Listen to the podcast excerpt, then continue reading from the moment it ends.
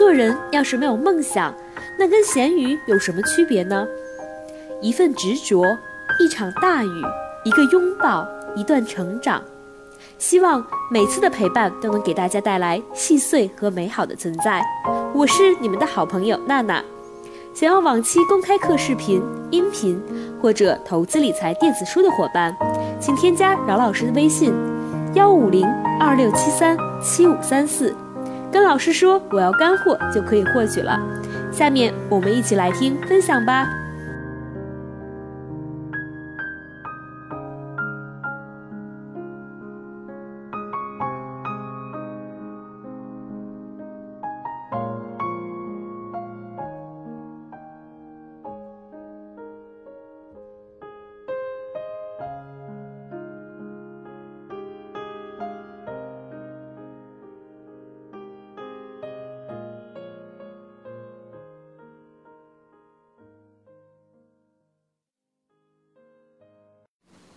前面我们已经说过了两个问题，第一个锅到底谁来背？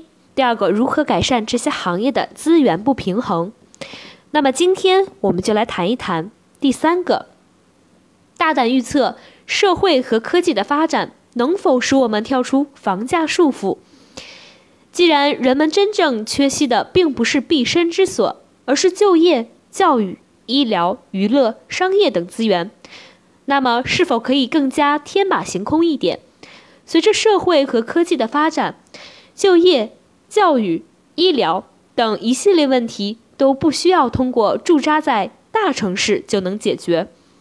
不管是故土难离，不想离开亲人，还是天生不羁，爱自由、爱流浪，无论在世界哪个角落，都可以没有后顾之忧。有这个可能性吗？我想。是有的，而且并不是遥不可及。和名师同城才能让孩子享受好的教育吗？在线教育克服地域限制，可以进行内容传播和快速学习，涵盖范围广，包括学前教育、中小学教育、高等教育、职业教育、出国留学、语言学习以及教育信息化和综合类的项目。目前。主要形式多为观看视频的方式，互动性、参与感确实比较缺陷。但是，随着 VR、全息投影等技术的发展，我们完全可以想象，某一天名师能够投影到每一个家庭，成为孩子的家教。国务院参事汤敏认为，在线教育的发展对于教育资源的调剂余缺。优化配置和公平分配具有重要意义，它更是解决了因材施教的难题。那么，感冒也要去三甲医院吗？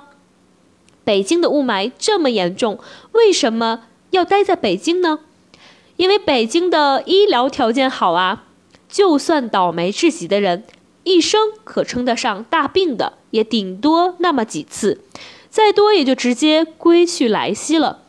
日常生活中，诸如感冒、腹痛之类的小毛病，并不是非三甲医院不可；而其他慢性病需要长期监控和管理的，如糖尿病、高血压之类，只要能够实时对病情有掌控，也并不需要驻扎在三甲医院旁，定期做体检，平时注意饮食、睡眠和锻炼，患有慢性病的佩戴智能监测设备。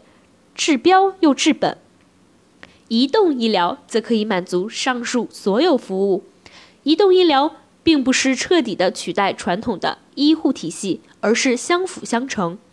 移动医疗通过多元化的服务，机械如智能手机、智能手表和便携平板；沟通如提供病症追踪工具，同医疗专业人员沟通交流。帮助病人改变行为习惯或治疗慢性疾病，而即使到了非要通过三甲医院医院治疗的地步，在移动医疗的监控下，也能够尽早知道、尽快就医。那么，未来的工作者不再需要组织，他面对的是千万用户。我们现在大部分人的工作都离不开一个叫公司组织，我们在这个组织中被领导。被分工，各司其职。但随着互联网的网发展，以大数据、云计算为基础，努力实现多个服务个体对接多种个性化需求。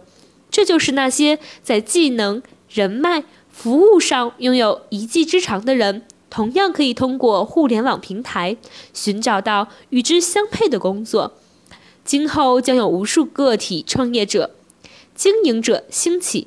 人的定位从价值链上的分工者转向单一的创造者，公司加雇员结构变成了平台加专家结构，基于平台之上的小众兴趣、小众价值观、小众梦想、小众爱好都能被成全，正如约车平台和司机、主播和各大视频、音频平台。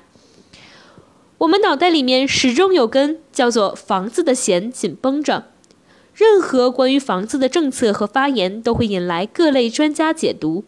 上周，李嘉诚先生相继卖出上海和香港的两套房产，各路人马焦点又打到这里。年轻人则一城定居，房价因素作为前三，肯定跑不掉。姑娘嫁人，有没有户口，有没有房？也要权衡，与其说是推测，不如说是期望。期望有一天不为房子所限，在哪儿都可以好好学习、好好就医、好好工作。期望随着社会和科技的发展，眼前的困难终会过去，天下寒士俱欢颜。好了，本期节目结束了，下期节目再会。如果还觉得不过瘾，可以加我的班主任饶胜老师微信：幺五零二六七三七五三四，聊理财，聊考研，聊兴趣，聊人生，聊梦想。